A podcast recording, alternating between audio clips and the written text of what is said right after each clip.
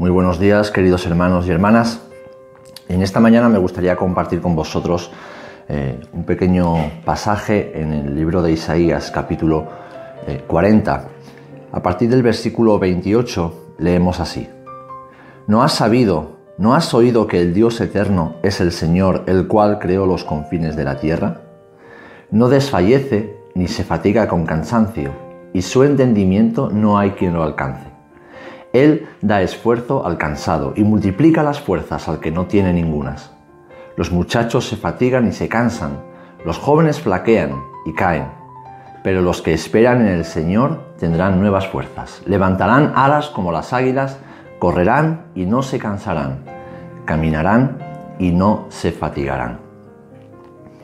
Este pasaje se encuentra dentro de un contexto en el cual el profeta, inspirado por el Espíritu Santo, trae palabras de consuelo, palabras de fe y de ánimo para la nación de Israel.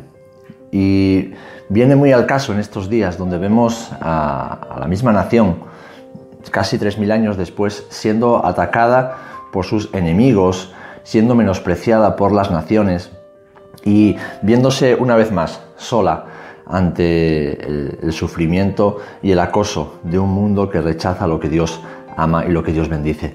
Pero nosotros como iglesia amamos lo que Dios ama y bendecimos lo que Dios bendice.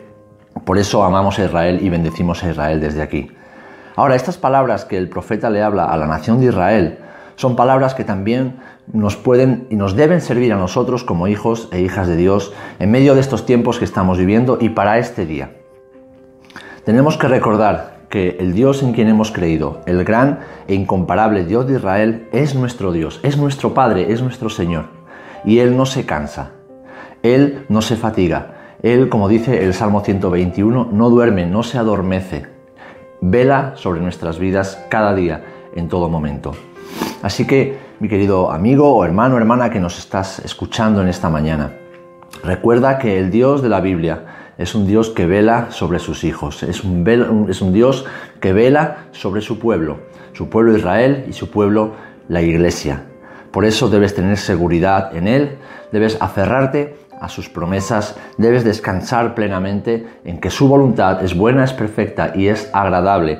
Y aunque en este día haya cosas que aún no comprendes, situaciones que no tienen solución, a tus ojos y en este momento, si confías en el Señor, Él te dará nuevas fuerzas, te dará entendimiento y te permitirá no solamente caminar, sino correr y como dice aquí el texto, volar como las águilas sobre las circunstancias hasta cumplir el propósito de Dios. El Señor lo hará con su pueblo Israel. En medio de la prueba, oramos por Israel, lo bendecimos y le pedimos al Señor una vez más su protección sobre ese pueblo pero el Señor lo hace sobre tu vida. Por eso oramos por ti, para que el Padre cubra tu vida en este día, cubra tu mente y tus pensamientos, guarde tu corazón, renueve tus fuerzas y sigas caminando en la fe y confianza del incomparable Dios de Israel. Que Dios te bendiga.